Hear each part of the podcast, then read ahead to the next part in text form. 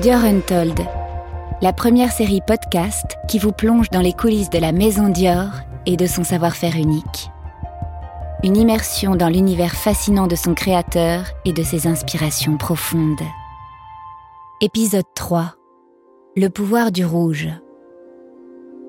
De toutes les couleurs qui traversèrent la vie et l'œuvre de Christian Dior, le rouge fut à la fois la plus inspirante et la plus fulgurante.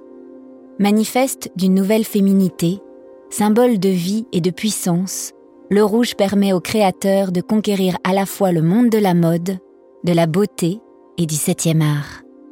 Laissez-vous porter dans une balade monochrome aux variations infinies. Et le rouge fut.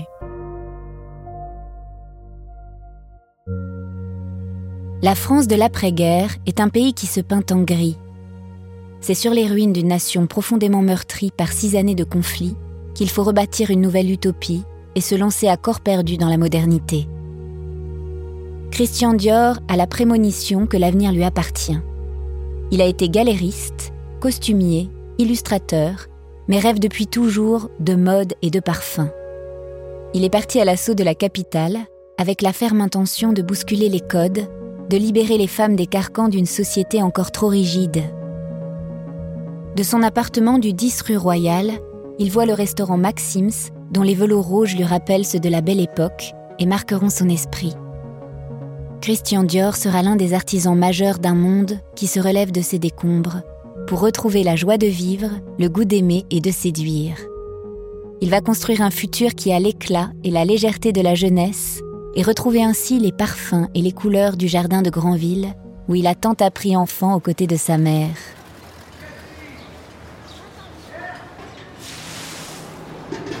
En ce jeudi d'octobre 1946, le soleil se lève sur Paris et les rues commencent à s'animer. Christian Dior vient de créer sa maison au 30 avenue Montaigne. C'est au cœur de son studio qu'il va dessiner et façonner sa première collection qu'il présentera au cœur de l'hiver 47. Ce jour-là, devant un parterre de célébrités, de journalistes et de ceux qui font la mode à Paris, Christian Dior provoque un séisme qui bientôt s'étendra au-delà des frontières. Contre la grisaille du temps passé, Christian Dior ose le luxe, l'envie, l'insouciance. Avec ses silhouettes en huit et corolle, Aussitôt né, aussitôt adopté, le New Look s'empare des élégantes en redéfinissant la silhouette de la femme pour les années à venir. Christian Dior se plaisait déjà à dire qu'il aimait imaginer les taches de couleurs qui animeront les rues demain. Les Trente Glorieuses peuvent alors commencer. Si cette première collection est une révolution, c'est aussi que le créateur a imaginé une mise en scène particulière pour son défilé.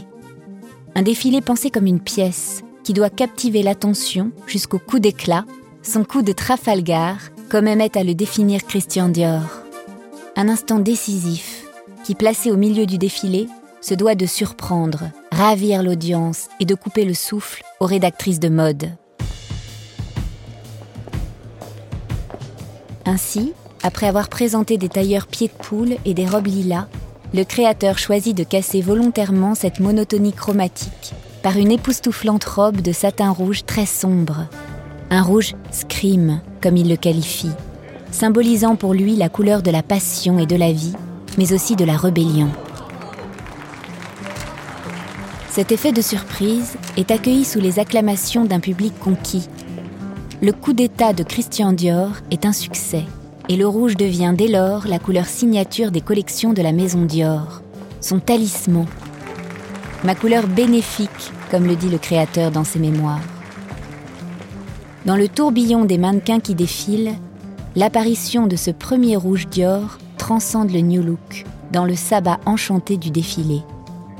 À partir de ce jour, les mannequins se battront pour porter ces robes rouges que Christian Dior baptise ses petits diables. À l'issue du défilé, Christian Dior salue ses invités sous les applaudissements et les acclamations avant de rejoindre ses admiratrices qui l'embrassent, laissant dans leur sillage l'empreinte de leur rouge à lèvres sur les joues de Christian.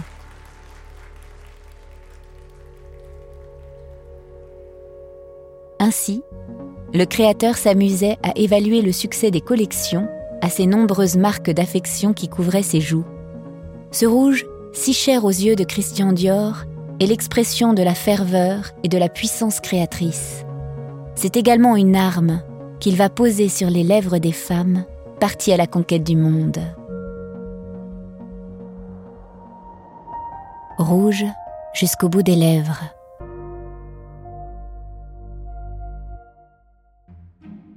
Si Christian Dior veut habiller le sourire des femmes, c'est qu'il estime qu'une touche de couleur peut changer une apparence. Pour lui, aucune femme ne devrait sortir sans arborer de rouge à lèvres. En cette période d'après-guerre, Christian rêve que les femmes redécouvrent l'élégance, la coquetterie et qu'elles vibrent à nouveau de bonheur. C'est au cœur de l'été 1950, lors du défilé de la ligne oblique, que le rouge à lèvres Dior fait officiellement sa première apparition. Ce jour-là, seulement quelques privilégiés et amis de la maison se verront offrir l'une des 350 pièces de l'édition limitée composée de deux couleurs, le rouge Dior et le rose orchide. Réunis pour la première fois, mode et beauté ne se quitteront dès lors plus. Mais ce dont rêve le créateur, c'est d'habiller le sourire de toutes les femmes. Après trois années de recherche et de préparation, le rouge Dior est lancé en 1953 les femmes découvrent alors une gamme de huit teintes, allant d'un rose délicat à un rouge profond, en passant par un carmin clair demandé explicitement par Christian Dior. Son univers s'ouvre dès lors à toutes les femmes qui s'en emparent aussitôt. Le succès en Europe et aux États-Unis est immédiat, foudroyant. Le rouge Dior que la maison offre aux femmes est un rouge à lèvres versatile. D'abord sous la forme d'un objet d'art, avec son capuchon obélisque, destiné à trôner sur les coiffeuses, puis glissé dans le sac à main dans sa version nomade, avec son étui d'or et d'argent qui accompagne partout les femmes libres et conquérantes. Et pour longtemps, grâce au magnifique coffret de recharge dont il est paré. Le créateur conseille aux femmes de prononcer le mot magnolia pour magnifier leur sourire. Fasciné par les fleurs, Christian Dior l'est également par les chiffres. À chaque rouge, correspond donc un numéro. À l'instar de la voyance, la numérologie est pour lui une manière d'anticiper l'avenir, de conjurer le sort et d'atteindre ses rêves. Pour cette première édition, qui scellera la destinée du rouge Dior, les huit teintes proposées aux femmes sont associées aux numéros 4, 6, 8 et 9 et se déclinent en 44, 66, 88 et 99, l'originel. Il est le plus brillant, le plus lumineux, tenace certes, mais juste ce qu'il faut, comme le disait Christian Dior. Les femmes qui le portent contrôlent leur pouvoir de séduction. Pour le créateur, la mode et la beauté sont indissociables. Elles sont l'essence de l'élégance. C'est avec cette vision avant-gardiste pour l'époque Christian Dior a le génie de créer presque simultanément ses maisons couture, parfum et beauté l'onde de choc provoquée par son premier défilé en 1947 n'a alors eu de cesse de se propager dans le cœur des femmes. Christian Dior a désormais les cartes en main pour donner vie à une féminité totale.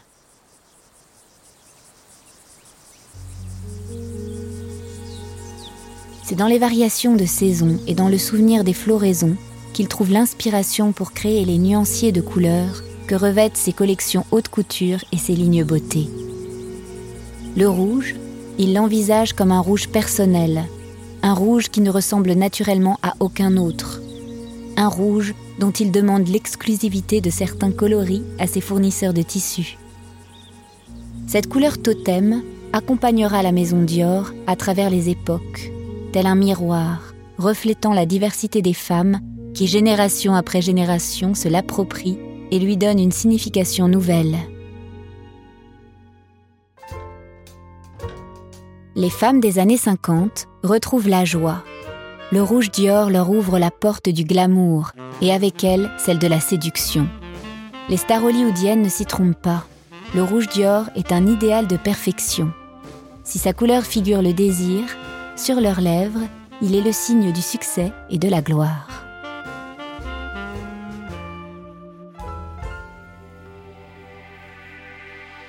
Les femmes des années 60 montent au créneau pour se faire entendre. Elles grimpent sur des barricades pour changer le monde, les mœurs, les codes d'une société qui les a trop longtemps réduites à des stéréotypes. Le rouge Dior est alors celui d'une nouvelle conscience de soi. L'année 1965 voit éclore Ultra Dior, le nom de baptême d'une seconde formule ultra onctueuse, ultra brillante, ultra souple, qui, avec un écrin plus léger, nomade et la même gamme de teintes que le rouge Dior, va enflammer son époque. Les femmes des années 70 rêvent de lendemains qui chantent. C'est le temps de la libération. Surgissent alors les créations maquillage de Serge Lutens. Les femmes achètent de l'audace, affirme alors le directeur de la création des couleurs Dior, dont la gamme embrase les fantasmes de cette génération qui s'émancipe. Ces femmes prennent le contrôle de leur beauté, osent des rouges pourpres foncés qui tirent vers le violet ou même le brun.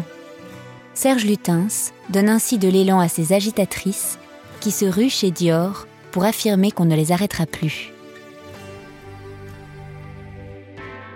Les femmes des années 80 et 90 sont spectaculaires et créatives, glamour et pop. C'est au tour de Tienne, alors directeur de la création du maquillage, de se plonger dans le rouge et de proposer à ces femmes d'action une palette explorant d'infinies variations. Un rouge à lèvres qui, dans son écrin bleu et or, devient iconique. Issu du monde de l'opéra, Tienne ouvre une période spectaculaire et extravagante. Pendant plus de 30 ans, sa palette de mauve, de pourpre et de fuchsia marque profondément l'esthétique du maquillage Dior. Depuis son origine, les créateurs ayant eu le destin du maquillage et de la beauté Dior entre leurs mains n'ont eu de cesse de poursuivre l'héritage laissé par Christian Dior. Ils rendent chacun hommage à la féminité et perpétuent cette quête du rouge et de ses mouvements perpétuels, devenus une tradition de la maison. Le passage au nouveau millénaire ne dérogera pas à la règle.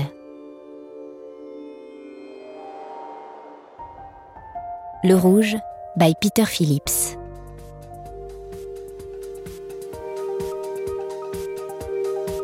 Depuis son arrivée en 2014 à la tête de la création et de l'image du maquillage Dior, Peter Phillips se sert de la peau comme d'une page blanche pour exprimer la beauté qu'il envisage.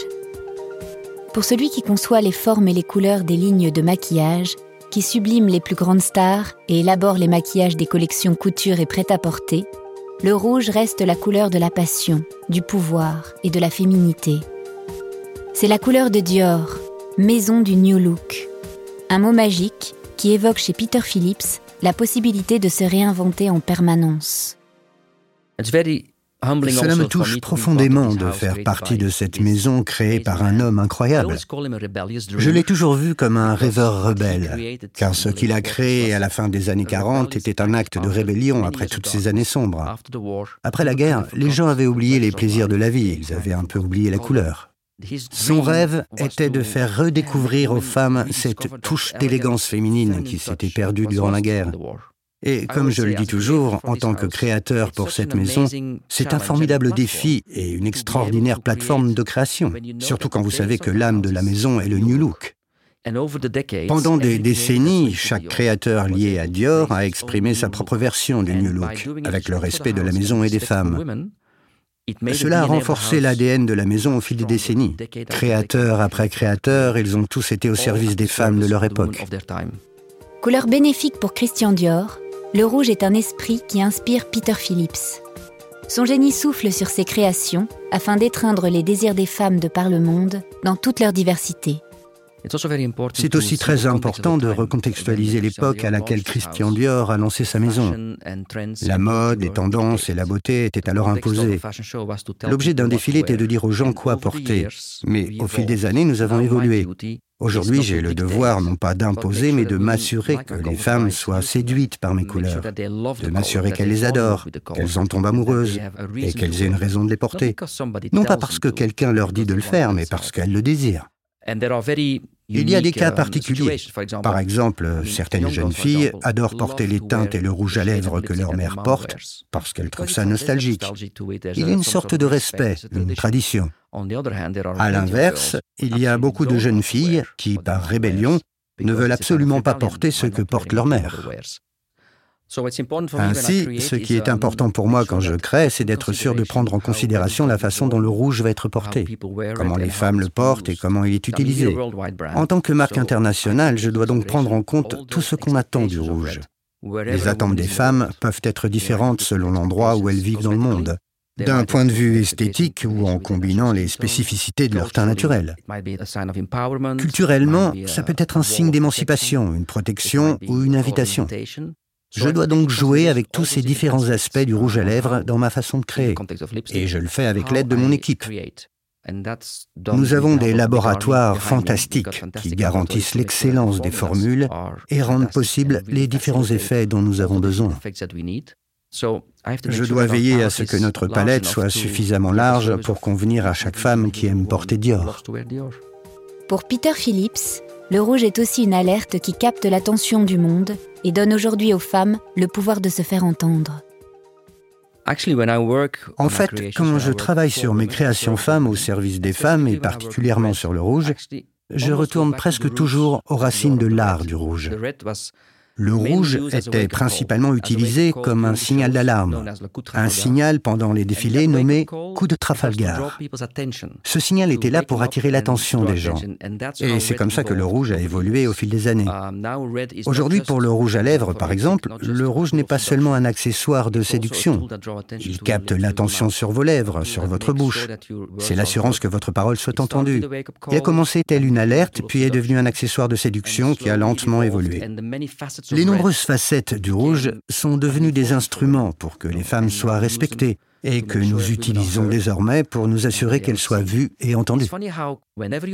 C'est amusant, dès qu'une femme porte du rouge à lèvres, il y a une réaction, particulièrement avec les jeunes modèles quand elles ne sont pas habituées à en mettre. Cela change complètement leur posture. Cela vous donne à la fois ce sentiment de super pouvoir en utilisant votre féminité et la sensation d'avoir le contrôle sur les choses.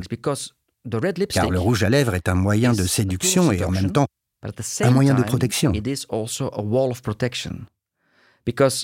Chacun sait que quand vous embrassez une femme avec du rouge à lèvres, il reste une marque. D'une certaine façon, vous êtes attiré par ses lèvres, mais en même temps, vous ne voulez pas les toucher car elles sont presque intouchables. C'est un sentiment d'attraction-répulsion. C'est ça le pouvoir du rouge. C'est le pouvoir de cette couleur qui représente la passion de façon sensuelle aussi bien qu'agressive. Le rouge est la couleur de la colère, mais aussi de la joie.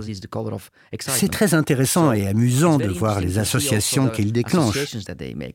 Quand vous appliquez du rouge à lèvres sur une fille ou un mannequin, il y a souvent une association, une référence faite à leur mère, une tante ou leur grand-mère. Elles sont un peu intimidées par la couleur intense d'un rouge à lèvres. En ma qualité de maquilleur, je peux utiliser ces couleurs et ces textures pour un shooting ou un défilé. Ça les force à se regarder dans le miroir avec ce visage-là. Le rouge à lèvres est un outil très puissant, surtout quand vous utilisez la couleur rouge. Une chose que j'ai apprise au fil des années, c'est que le rouge ne se démode jamais, peu importe le contexte dans lequel nous l'utilisons. Au début, le rouge, pour dessiner les lèvres, était un peu comme un moyen de séduction. Mais la plupart du temps, ces lèvres restaient closes et étaient juste jolies. Ça a évolué pour devenir presque une arme. Comme une um, application, une coquetterie, le rouge est devenu un outil très uh, puissant. Cela ne signifie pas qu'on ne peut pas l'utiliser dans le but de séduire, mais les femmes ont découvert avec le temps et aussi avec l'évolution du féminisme que la séduction, être une femme sexy, c'est sans doute une des armes les plus puissantes qu'une femme possède. C'est une bonne chose de l'utiliser à votre avantage et montrer que vous êtes en fait beaucoup plus puissante que les hommes. Les hommes deviennent faibles, les hommes sont très contrôlables quand les femmes utilisent leur sensualité. C'est un moyen de pouvoir extrêmement puissant. Et le rouge est une couleur clé pour cela. Voilà pourquoi, en ce qui me concerne, le rouge ne se démodera jamais. C'est la couleur la plus intemporelle que l'on puisse imaginer. Si Christian Dior a habillé de rouge le sourire des femmes du monde entier et électrisé ses défilés, le créateur a également fait voyager sa couleur bénéfique dans le firmament du septième art.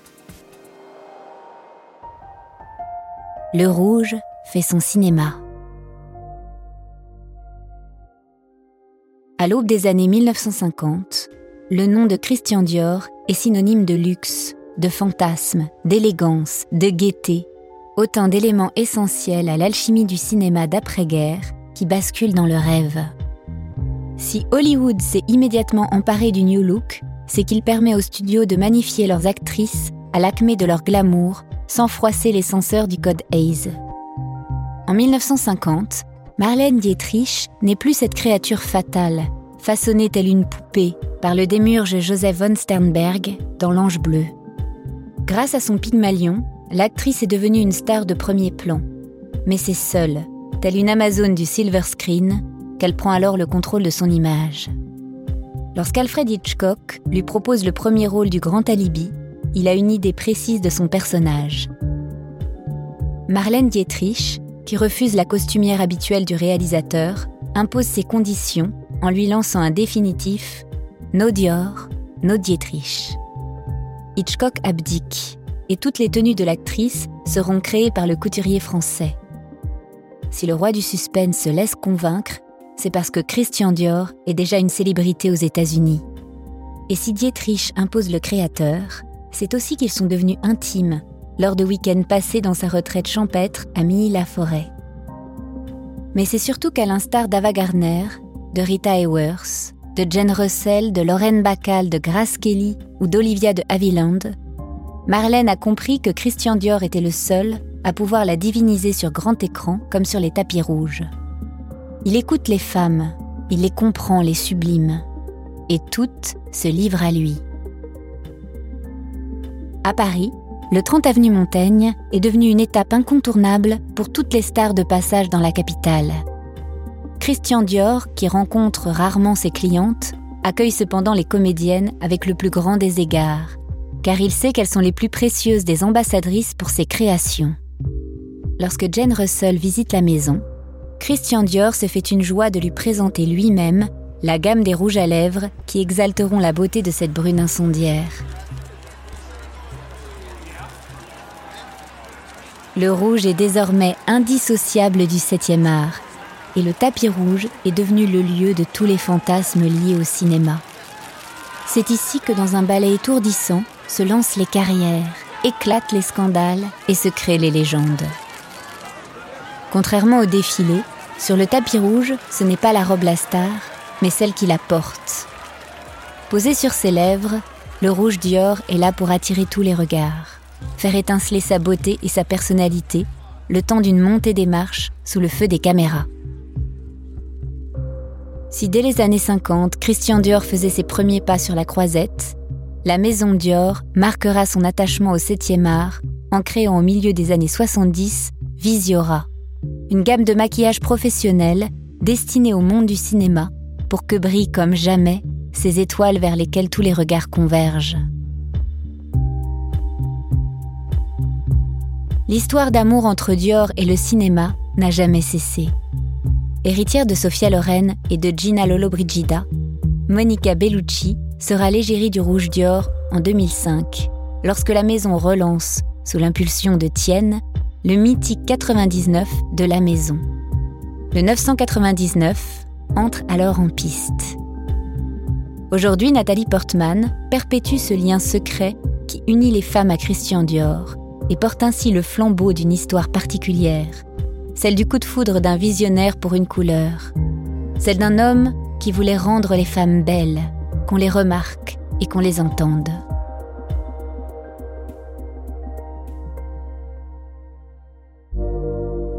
Les petits diables qui ensorcelaient les premiers défilés de la maison Dior à coups de Trafalgar ont fait du chemin depuis les années 50. Parés de rouge et conquérant la société au fil du temps, les femmes se sont libérées des carcans de l'ancien monde. En affirmant leur féminité, elles ont affirmé leur droit à disposer de leur corps, à revendiquer leur émancipation, à se faire entendre. Plus que jamais, le rouge Dior est la couleur de la passion et d'une alerte posée sur des bouches qui s'ouvrent et qui prennent la parole pour bousculer l'ordre établi. Il est le nouveau manifeste de ces femmes d'aujourd'hui qui, dans leur diversité et leurs engagements, façonne avec passion et féminité le monde de demain, comme l'a fait Christian Dior un demi-siècle plus tôt. Le rouge leur va si bien.